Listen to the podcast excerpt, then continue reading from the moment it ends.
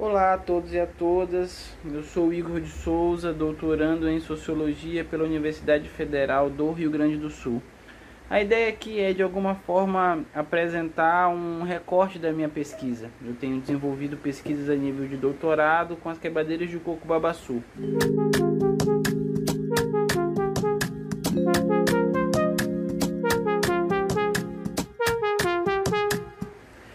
Primeira pergunta que nos salta aos olhos é apresentar o que seriam as quebradeiras de coco babaçu, uma categoria tão comum no norte e nordeste.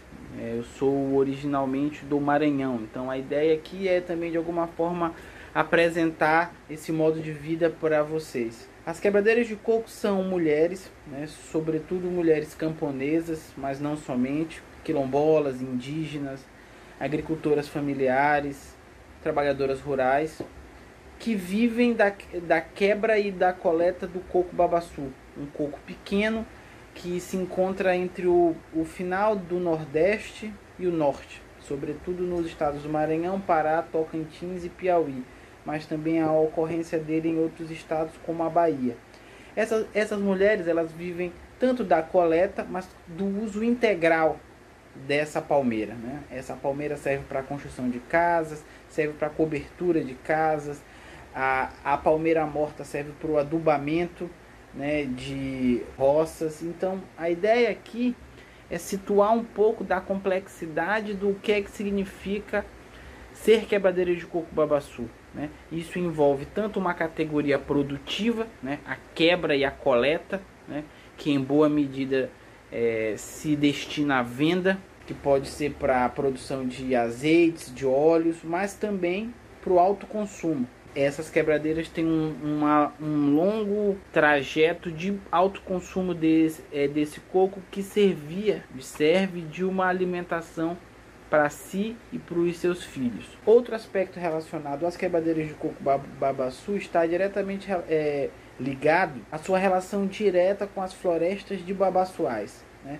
Elas, elas têm ali uma relação, digamos, mais harmônica com essas palmeiras pela própria natureza da atividade que elas realizam né? e pelo modo de vida que elas têm. Se a ideia ali de coleta e de usufruto poderia inicialmente estar relacionada a uma ideia utilitária, no caso delas, há sempre uma relação basicamente com a mãe palmeira, né? Há uma, há uma relação ali em que elas se designam como protetoras, né? como a, avalistas de um modo de vida específico que está diretamente relacionado a esses babaçuais. Então, inicialmente, é, estando isso mais ou menos pontuado, o que eu gostaria de situar é o processo de organização das quebradeiras de Pouco Babaçu enquanto um movimento social. Né?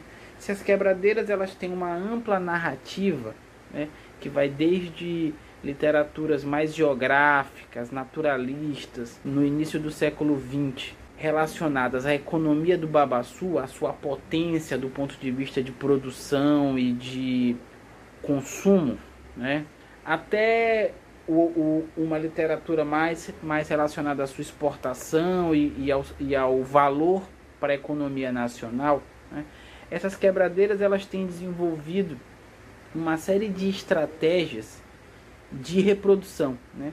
que se relacionam diretamente à coleta e ao usufruto desses babaçuais, mas também da defesa. Elas têm desenvolvido uma série de processos de auto-organização desde meados dos anos 80, onde se tem uma série de grandes conflitos estourando, sobretudo no Maranhão, né?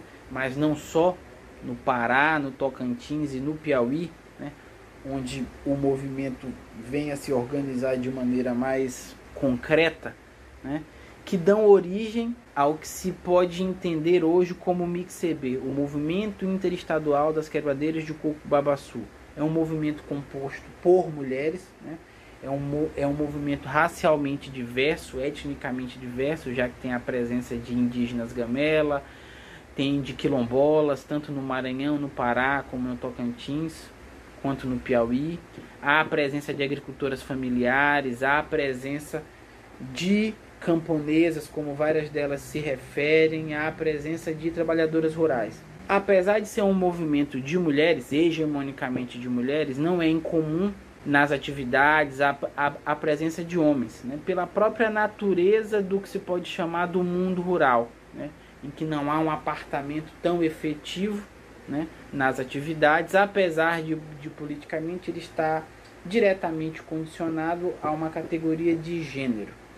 E aí, esse movimento ele se organiza nos anos 90, ele tem ali a eclosão em 1994, depois de uma série de encontros, né, em que se abandonam categorias mais genéricas, agroextrativistas, como a de agroextrativistas, a de camponesas, a de trabalhadoras rurais, e passa-se a positivar uma categoria de uso comum, passa-se a politizar uma categoria que estava ali é, é, na ordem do dia a dia dessas mulheres, que é de quebradeira. E aí pode soar estranho de antemão, porque não de quebradora, né? Porque é assim que elas se autodesignam, elas se autodesignam enquanto quebradeiras. Então elas passam a se relacionar né, e se politizar. Uma pauta que chama atenção né, é o leque de demandas é, que se pode pensar que essas quebradeiras têm, que vão desde o uso sustentável de florestas e de babaçoais, economia solidária, titulação e regularização de territórios quilombolas e indígenas, aspectos relacionados à equidade de gênero, mas não somente, e até pautas relacionadas à luta por um mundo mais justo, pela construção de um outro mundo possível. Né? Então, o que eu gostaria de sublinhar é que, mais do que um movimento social está pautando pura e simplesmente demandas específicas, as quebradeiras elas têm uma capilar, capilaridade que envolve todo o mundo rural, né? envolve parte significativa, já que elas podem ser entendidas como unitárias, né? ou seja, elas têm uma unidade enquanto movimento social mas elas estão profundamente dispersas em outros grupos. Né? Há grupos de quilombolas que são quebradeiras de coco, mas não necessariamente estão vinculadas ao movimento interestadual de quebradeiras de coco. Há grupos indígenas que são quebradeiras de coco, mas não estão necessariamente vinculados ao MIXCB, assim como uma série de outros grupos. Né? Então, parte significativa das demandas delas está diretamente relacionada é, à construção de um mundo mais justo e solidário em que o, a titulação da, é, de terra e território, que o, a ocupação desse espaço não esteja condicionada à exploração capitalista, em que a vida dessas mulheres não esteja vinculada à violência e a, a um tipo de barbárie que, que tem sido muito comum, né? sobretudo com o avanço sobre a Amazônia, queimadas e uma série de outras opressões que se tem visto, se não é, de agora, se, se tem intensificado. E aí uma outra questão que, que nos soa, né, é, dentro desse processo de mobilização, né, é que se tem o maior movimento de mulheres da América Latina. Né? É assim que elas têm recorrentemente se autodesignado e também é parte disso é, é a iniciativa de produzir esse vídeo pro canal Historiar-se. Né? A ideia aqui é apresentar a multiplicidade dessas mulheres, que ora são assentadas no Piauí, ora são agricultoras familiares no Maranhão, ora são indígenas gamela aqui também no Maranhão, ora são quilombolas aqui também no Maranhão, né? que tem um histórico de luta pela terra e território, pela defesa dos babaçoais, né? frente a grandes projetos de explora, exploração, sejam eles agropecuários, sejam eles minerais, né? sejam eles de que ordem for. Né? O que a gente tem visto no Brasil recentemente é se intensificar uma série de projetos que têm em vista dizimar essas, é, essas populações. E aí fazer pesquisa com as quebradeiras é, chama a atenção, de um lado, pela necessidade de uma escuta atenta, por reconhecer ali uma unidade, uma unidade política imersa numa diversidade étnica e racial. Reconhecer ali que as quebradeiras têm múltiplas estratégias, elas transitam entre diferentes espaços. Né? elas têm a possibilidade ali de uma gama ampla de enfrentamentos, né? seja frente ao mercado, seja frente ao Estado, né? seja frente a uma série de outros antagonistas, né? como grandes empresas, como grandes grupos agropecuários, como latifundiários. Né? Então, a ideia aqui é de alguma forma apresentar que elas têm múltiplas estratégias, sejam a criação de assentamentos, seja a possibilidade de criação de re reservas extrativistas estaduais ou federais, né? seja a possibilidade de luta conjunta envolvendo quilombolas, indígenas e outros povos de comunidades tradicionais, seja a própria possibilidade de, de se pensar que existem outros mundos possíveis sendo construídos. Né? Existe a possibilidade de outros mundos serem gestados a partir de um imaginário né, feito em aliança. Né? Então, as quebradeiras, em alguma medida, elas representam a possibilidade de alianças é, potentes que podem construir outros mundos possíveis. E como se dá a possibilidade de construção de outros mundos possíveis? É, poderia ser uma dessas nossas é, nossa questão. Né? O que eu gostaria de frisar é que a possibilidade de outro mundo possível reside aí na possibilidade imaginativa, mas também prática, de lidar com unidade em meio à diversidade. É entender que existem múltiplas estratégias, que existem múltiplas possibilidades de produção de conhecimento, de vida, né? que podem comungar ali, e aí comungam a unidade de serem quebradeiras de coco babaçu. Elas estão ali é, em múltipla possibilidade de convívio. Né? E aí, como todo movimento social, existem conflitos, existem discrepâncias, existem antagonismos internos, certas discordâncias. Eu acho que antagonismo é um termo pesado para se falar, mas existem discordâncias que são alinhadas porque existe a possibilidade de se pensar uma unidade que é a unidade das quebradeiras de coco, multiplicidade envolta de unidade política. Outro, outro aspecto que chama a atenção são as próprias discussões de gênero, como elas são tocadas pelas, pelas quebradeiras, já que é um movimento de mulheres.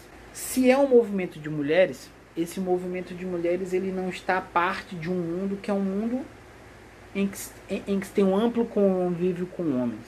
Né? Então, não é, um, não é um movimento que isola homens, mas é um movimento que recorre à especificidade da lida de mulheres no campo. Né? Lidas de mulheres que são racialmente diferenciadas, que são etnicamente lidas como diferenciadas, mas que ao mesmo tempo tem, tem uma vida em comunidade, tem, tem uma vida em territórios, tem uma vida em comunidades quilombolas, em terras indígenas, em aldeias, mas também em assentamentos, né? em que se tem uma relação ali com seus parceiros e filhos e a própria possibilidade de compor com eles, né?